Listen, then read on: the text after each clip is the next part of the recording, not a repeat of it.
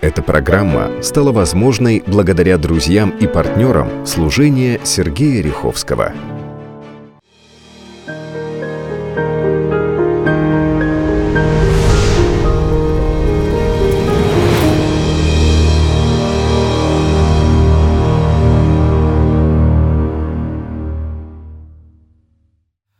Итак, я также приветствую всех, кто присоединился к нам в режиме онлайн, а, в интернет-ресурсах в различных.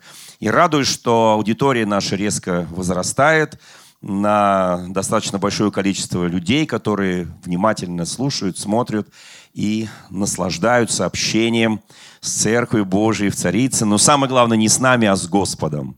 Поэтому, драгоценные, а, две недели, чуть больше назад, наверное, так как я очень много сейчас ездил, и большие приветы из Ростова-на-Дону, из Орла и прочих городов, где было много интересных встреч, и церковных, и пасторских, и с руководителями этих регионов. И, конечно, слава Богу за Бога. И я, тем не менее, продолжаю ту проповедь, которая была о свечах Рождества. Кто-то скажет, у нас сейчас вот, вот только что было вчера крещение. Ну, я упомяну, естественно, крещение. Но, тем не менее, а, четвертая свеча, кто помнит, помнит первую свечу, кто вообще помнит э, проповеди, тем более московский комсомолец напечатал конспект к этой проповеди, поэтому можно внимательно еще раз, кто не успел купить, купить или посмотреть у них на сайте и скачать себе конспект проповеди. Вот видите, дожили, да, московский комсомолец печатает конспект воскресной проповеди рождественской. А, дорогие мои, помните название этих прекрасных свечей, о которых мы говорили. Кто помнит, там была Вифлеемская, там была Пастушья, пророческая. И э, мы начали разговор об ангельской свече. И самое, что важное, об ангельской свече можно говорить до второго пришествия Христа. Потому что четвертая свеча ангельская, она и символизирует э, второе пришествие Господа нашего Иисуса Христа и суд Божий. Вот два значения – а, английской свечи. И я хочу напомнить, э, что есть такое место в Священном Писании, все его, наверное, знают, 1 Фессалоникийцам, 4 глава, э, сказано, там 16-17 стихи, «Потому что сам Господь при возвещении, при гласа Архангела и трубе Божьей сойдет с неба, и мертвые во Христе воскреснут прежде, потом мы, оставшиеся в живых, вместе с ними восхищены будем на небесах в Господу на воздухе, и так всегда с Господом будем. И так утешайте себя этими словами. Ну, вот я утешаю всех нас этими божественными словами. А слова-то очень важные. Мы же будем с Господом всегда. Так написано в Священном Писании – а это значит, а, он сильнее жизни земной, он сильнее смерти. Это означает, что мы будем с ним. Вот только что мы вчера видели удивительные картины, как народ окунался в проруби в Иордании, как бы крестившись или вспоминая крещение. И, конечно, здесь интересно есть аналогии. Сразу скажу, что христианским традициям это обычай не имеет значения. И, собственно говоря, это не совсем уж христианская традиция, потому что мы крестимся однажды и навсегда. Ну, если кому-то хочется окунуться в прорубь, никто не возбраняет. Тем более здоровый образ жизни и телесный, и душевный, и духовный только приветствуется. А, тем не менее, тем не менее, мы должны прекрасно понимать, что а, смерть вот давайте посмотрим, что написано о крещении. Потому что для нас очень важно. Крещение – это врата, вот как сказал один величайший богослов, крещение – это врата жизни и смерти. Или через смерть врата в жизнь. Вот такое очень важное заявление делал один благословенный человек. И, конечно, давайте вспомним, что написано о крещении. Собственно говоря, что такое крещение? Я с этого начну, потом перейду на похороны я обещал в последней проповеди и зачитать историю об одних похоронах. Поэтому я вернусь к этому. Итак, смотрите, праздник крещения – это праздник Богоявления Господня. Кто был когда-нибудь в Третьяковской галерее, мог видеть удивительное полотно, картину Иванова. У меня всегда был вопрос, почему не Иванова? Почему Иванова? Домашнее задание. Почему все-таки пишется одинаково, произносится по-разному? Вот. Есть Иванов, есть Иванов. Вот, собственно говоря, картина Иванова «Явление Христа народу» где мы видим э, Иоанна Крестителя, который стоит с жезлом, он видит спускающегося с холма Иисуса Христа. Здесь народ, кто-то уже крестится, кто-то уже крестился, кто-то уже готовится к крещению. И вот мы видим, и вот мы знаем по тексту евангельскому, что он восклицает, вот Агнец Божий, который берет на себя грехи всех мира, это Мессия, Сын Божий. И он подходит к Иисусу Христу э, и э, пытается отговорить его от крещения. Помните, да, важными словами, что я должен креститься от тебя, а не ты должен крещен быть мною. Но Иисус Христос а, прерывает его такую смиренную, сокрушенную речь и говорит ему о том, что так надлежит исполнить всякую правду. Итак, у Господа есть определенная правда. Эта правда означает, что мы можем перейти в состояние Божьих детей – через заключение завета с Ним, то есть через крещение. И сам Христос, Он не, почу, не почуждался крещению, Он крестился, и более того настаивал, и более того требовал, чтобы он был крещенным. И после этого он был поведен Духом Святым в пустыню. Ну, мы знаем всю эту историю, это не сегодняшняя проповедь, естественно. Тем не менее, мы прекрасно понимаем, что есть некая правда у Бога. И когда мы исполняем правду Божью, то мы живем Богом. Мы с вами последний год изучали внимательно Священное Писание. И, конечно, при изучении Священного Писания мы читали его бегло потому что мы понимали, что остановиться, наверное, внимательно просуждать над всеми э, интереснейшими местами Писания предметно сложно, особенно когда читаешь родословную, роды там э, еврейские, это очень зависаешь немножко, вот. И у меня есть такое лекарство от бессония, смогу поделиться, когда мне где-то перенапряжение, очень много работал, трудно уснуть. Нет, я засыпаю легко, но бывает, там раз, э, не знаю, там в три месяца, то я просто открываю родословные еврейского народа, начинаю их вслух читать. Через пять минут – я сплю сном праведника. Я даже уже последние имена с трудом произношу, потому что я уже произношу сонным голосом. Сон изумительный. Спишь 8 часов, не просыпаясь. Вот что значит Слово Божие. Вот что значит животворящее слово, что делает с нами, да. Друзья мои, тем не менее, мы должны понимать, что крещение – это некий переход. Это переход от прошлого, от прошлой жизни в жизнь с Богом. У нас вот сегодня идут похороны, очень важные, часть наших служителей, народа Божьего находится вот как раз сейчас буквально они уже начинаются. И э, это очень благословенный человек из нашей церкви. Вы знаете его сыновей, которые служат регулярно. Это группа «Город 312». И их папа, наш благословенный брат Василий Дмитриевич, отошел к Господу, отошел в мире, прочитав 90-й псалом, простившись со всеми родными, благословив их, и отошел к Господу. Ему за 80. И он прожил благодатную долгую жизнь. И вы знаете, как прекрасно в глазах Господа смерть праведников. И вот этот праведник отошел к Богу. Кто-то скажет, да, но неплохо ли бы, может быть, мы-то как бы и не задумываемся вообще о переходе.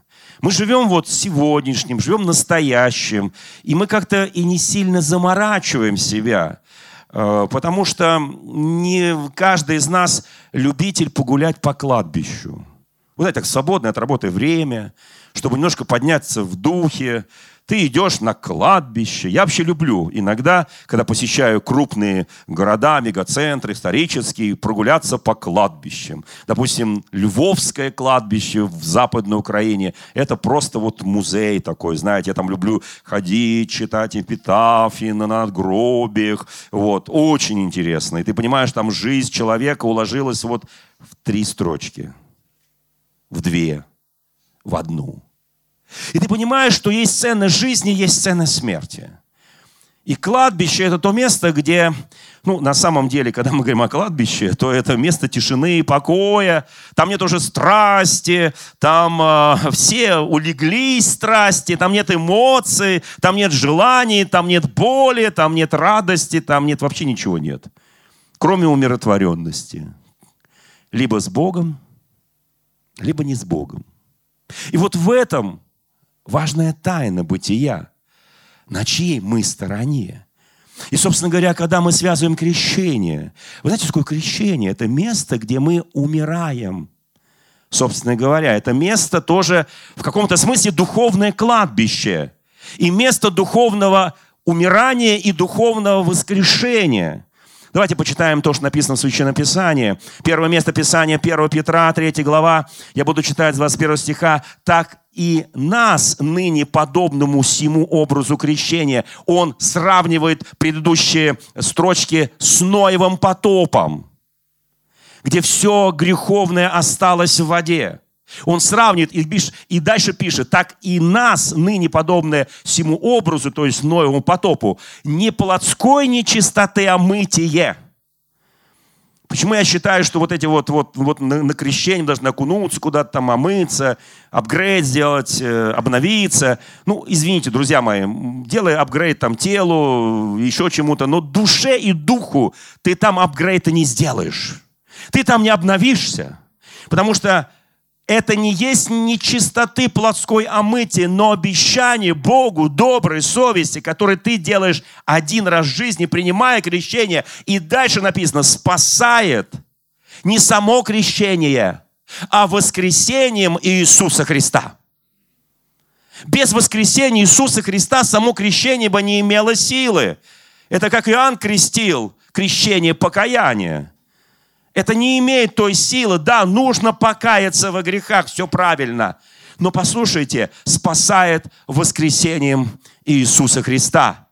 Без воскресения Иисуса Христа нет прощения, нет спасения. Когда мы говорим о крещении, когда мы говорим вообще о смерти, понимаем, что там мы умерли и совоскресли вместе со Христом, как написано в 8 главе послания к римлянам с 3 стиха. Неужели не знаете, что все мы, пишет Павел, крестившиеся во Христа Иисуса, в смерть Его крестились? Итак, мы погреблись с Ним крещением в смерть, чтобы как Христос воскрес из мертвых славою Отца, так и нам ходить в обновленной жизни. Заметьте, мы крестились не для того, чтобы вот все увидели, о, он крестился. Слушайте, какой праздник, на самом деле праздник. О, какая благодать. Конечно, благодать. Конечно, он сделал решение. Сейчас у нас крестят быстро обычно. В более древние времена крестили не так быстро. Знаете, есть такое слово «удержание». Кто помнит слово «удержание»? Ну, тебя твоя невеста удерживала и говорила, пока дату свадьбы не назначу, и ты такой удерживают, тебя удерживают. Тебя удерживали от каких-то вещей, там чего-то можно, нельзя. И вот это слово «удержание», оно нам не нравится.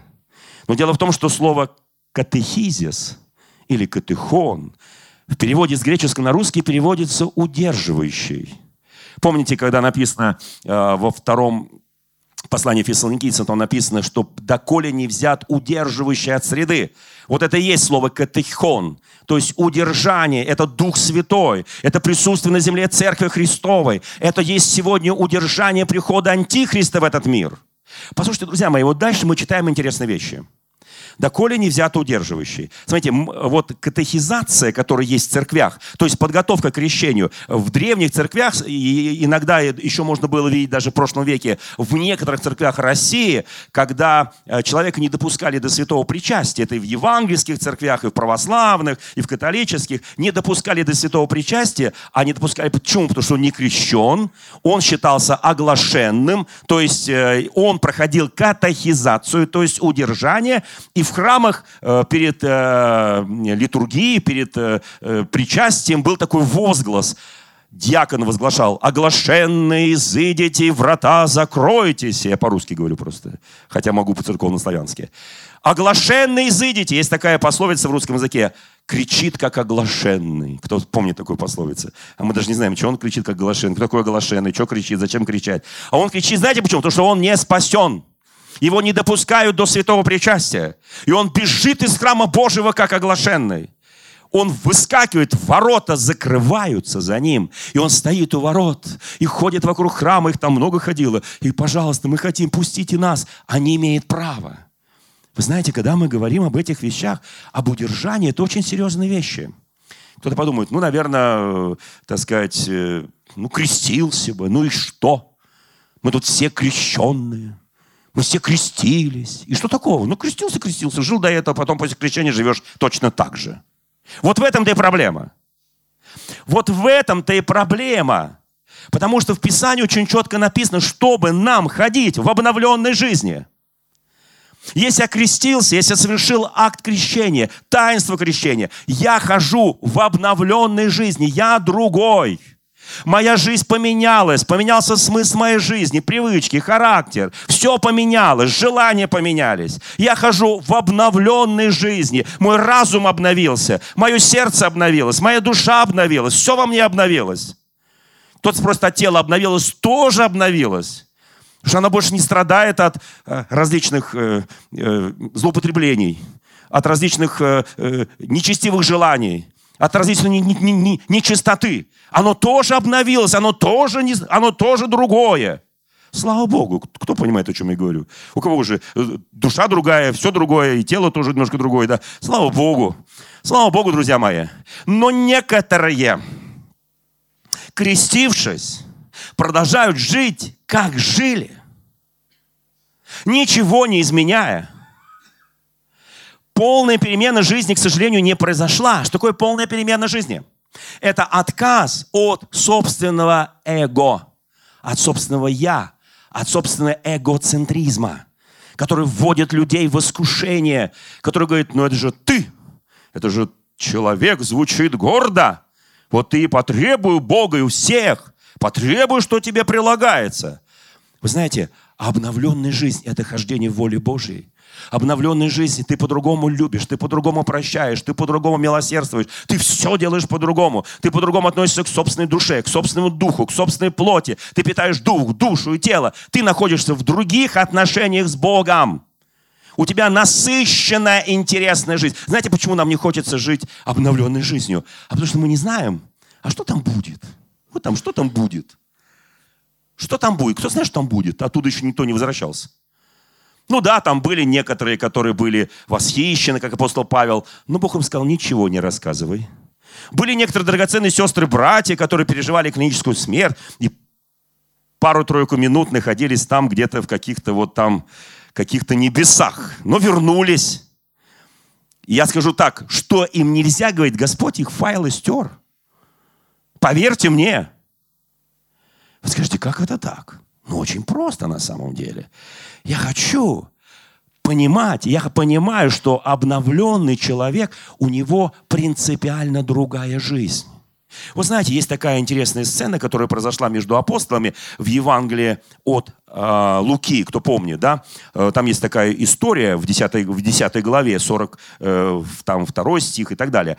Э, апостолы спорят. И знаете, как интересно спорят? Они, собственно говоря, мамочку подослали, и двое говорят, «Э, мамочки, чтобы она поговорила с Христом, но громко. Ну, чтобы у них были, так сказать, уже аргументы потом. Вот, что публично попросили. Вот. И мама говорит, кланяйся, Господи, пожалуйста, учитель, чтобы мои сыновья не претендуем на землю. Вообще о земле речь не идет. Там, на небесах, чтобы сели по правую, по левую сторону от престола Твоей благодати. Ну, что она просит такого? Если бы апостолы не вкусили бы как благ Господь, если бы они не вкусили бы ожидание вечной жизни, если бы они не знали бы тайну эту, им было глубоко все равно. Позвольте спросить, тебе все равно, Александр, где ты сядешь там? в вечной жизни, на правой стороне, на левую, в пятом ряду, в 550 ряду. Олег, все равно, Виктор, все равно нет? Вам хоть и здесь тоже все равно? Или хочется поближе так, поближе? Как посадят. Вот это мудрый ответ. Как посадят. Вы знаете, друзья мои, там будут сажать не мы. Там есть кому сажать наш Господь Иисус Христос. Он, поверьте, посадит. И они возмутились, стали ругаться на этих апостолов. И апостолы, естественно, попали в стыд. А что просили-то? Просили не о земном. Просили-то о небесном. Да какая разница? Правильно сказали некоторые братья, а другой сказал, где посадят. Вы знаете, и тогда Христос им говорит правильную вещь. Он говорит, об этом спорят князья, вельможи, начальствующего, начальствующие люди народа. Вам не должно так мыслить. И вот им, что он предлагает. Он им предлагает, очень интересно, кто хочет быть большим между вами. Вот, кто-то говорит, я не знаю, как жить в обновленной жизни. Я не знаю. Это что, вот себя убрать, вообще, вообще жить там где-то в пустыне, там, не знаю, там где-то в лесу, там в какой-нибудь пещере? Да нет. Живи полноценной жизнью. Но измени себя, ходи в обновленной жизни, имей чувствование в Иисусе Христе. И здесь написано, кто хочет быть большим между вами, будь всем слугою. О, Господи! Вот так ходить в обновленной жизни. Да. Кто хочет быть первым между вами, да будет всем рабом. Вот как там написано. Чудненько. Правда, да? Вот почему в 312 году нашей эры, извините, я перепрыгиваю, в 312 году нашей эры император Священной Римской империи Константин, разгромив своих врагов в виде крест животворящий, ну, все знаем эти легенды, да, он в 312 году принимает христианскую веру лично но не крестится. То есть э, не крестился в воде. В 313-м он принимает знаменитый вердикт о веротерпимости. Закон такой вышел. И христианская церковь в Римской империи приобретает главенствующее положение. После этого он тоже не крестится. 325 год. Никейский Первый Вселенский собор – Константин, будучи некрещенным, потом церковь назовет его равноапостольским там и прочими всякими разными именами, он верховодит, главенствует на Первом Вселенском соборе, где принимаются важнейшие решения. Канон Священного Писания, апостольский символ веры, Никейский. Послушайте, при этом он не крестится. 325 год. Уже прошло, простите меня, 13 лет с момента закона о веротерпимости, о том, что христианская церковь имеет особые привилегии. Он не крестится. Вопрос почему? 337 год. Знаете, сколько проходит времени? Он уже на смертном одре. Он уже умирающий Константин. И только там он принимает решение о крещении. То есть как человек скрупулезно к этому относился. Я сейчас не говорю все плюсы или минусы, у меня как раз тема не об этом. Но он только тогда принимает решение о крещении. Знаете почему? Потому что он, приняв христианскую веру, почувствовал, что он должен ходить в обновленной жизни. Он должен умереть для прошлого, чтобы восстать для нового, воскреснуть со Христом.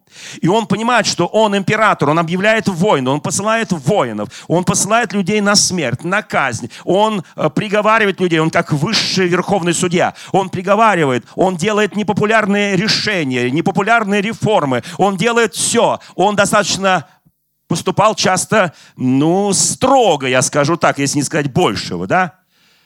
И вы знаете, и только в 337 году, находясь на смертном ложе, он принимает решение о крещении, потому что уже он понимает, что с ложа не встанет, уже никаких злых и добрых дел уже не успевает сделать, потому что все, смерть пришла. И вот только тогда он просит, и его крестят прямо на смертном ложе.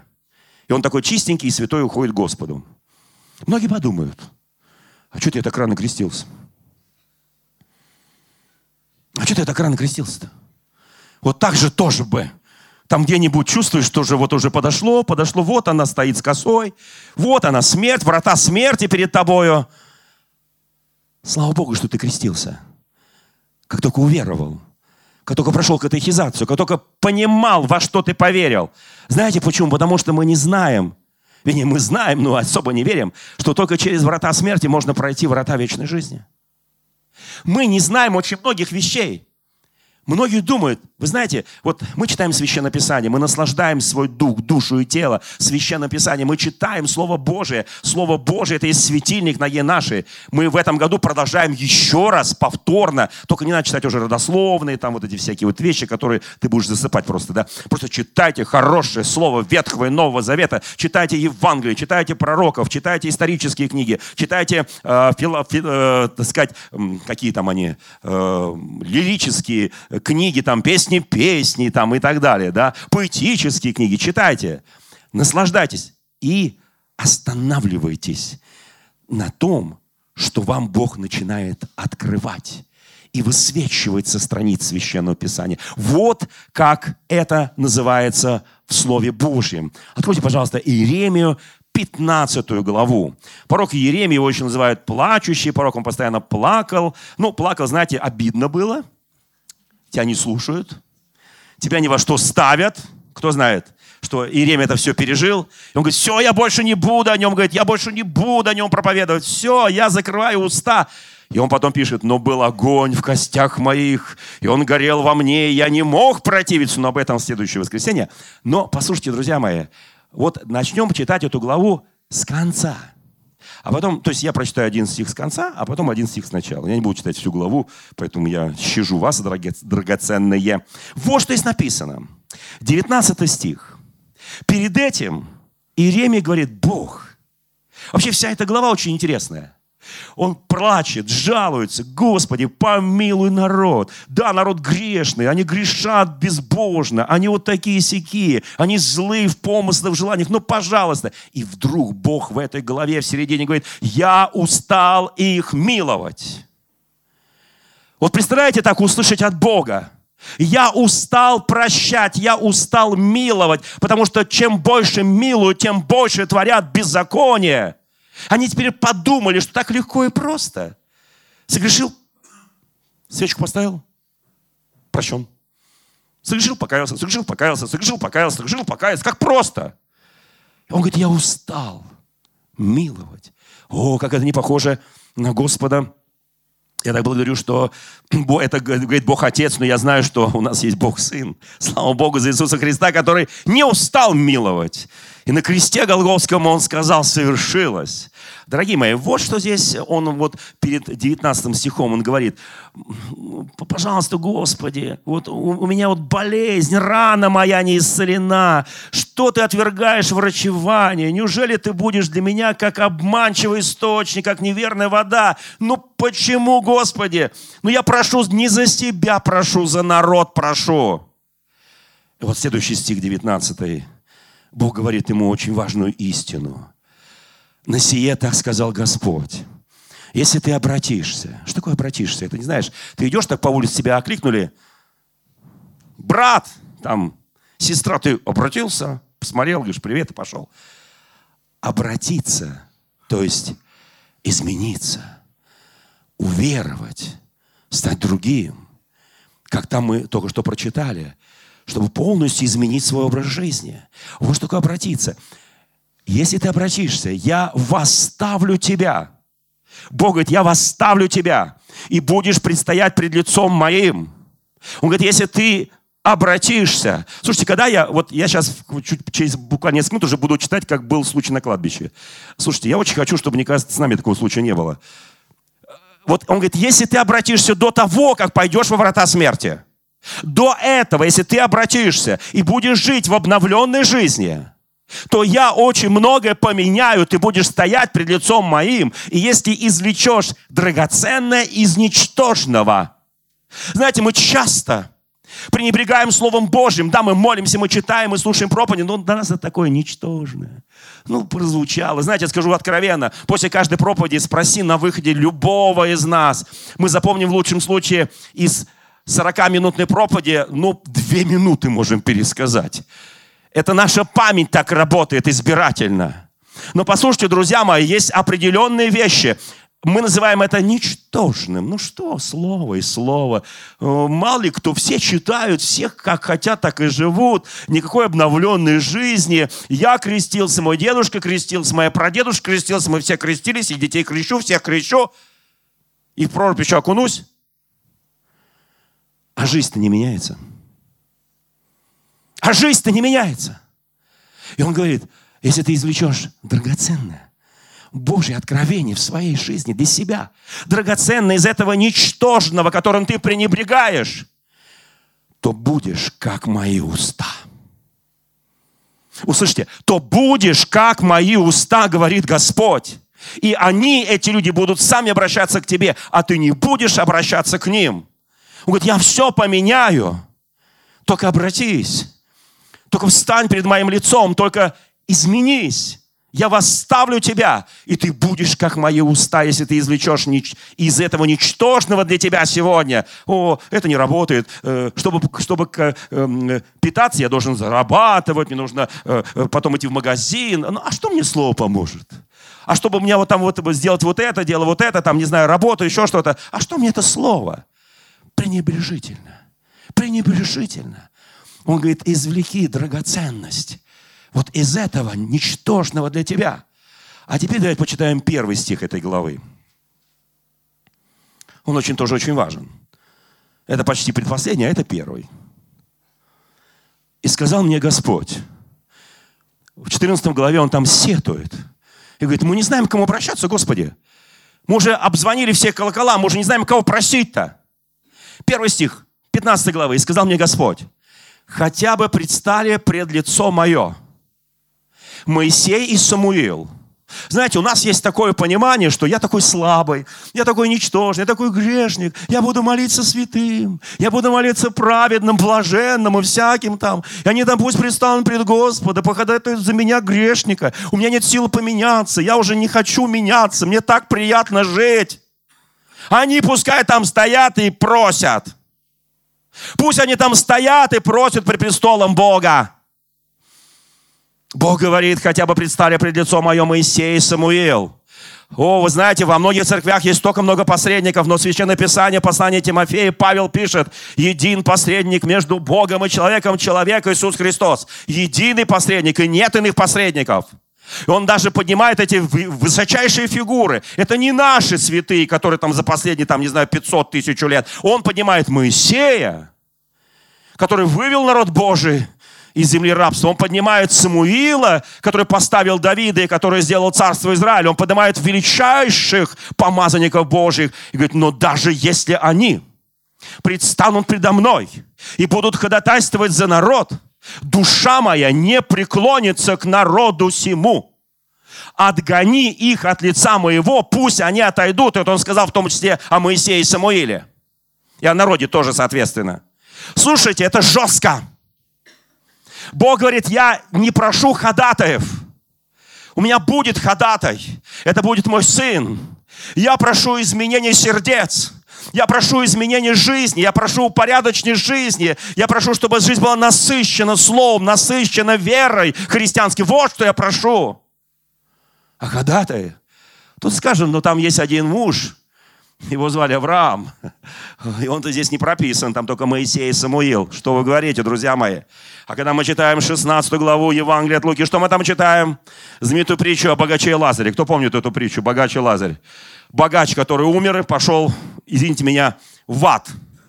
И Лазарь, который тоже умер в этот же день, и ангелы Божьи подняли его на лона, кого там?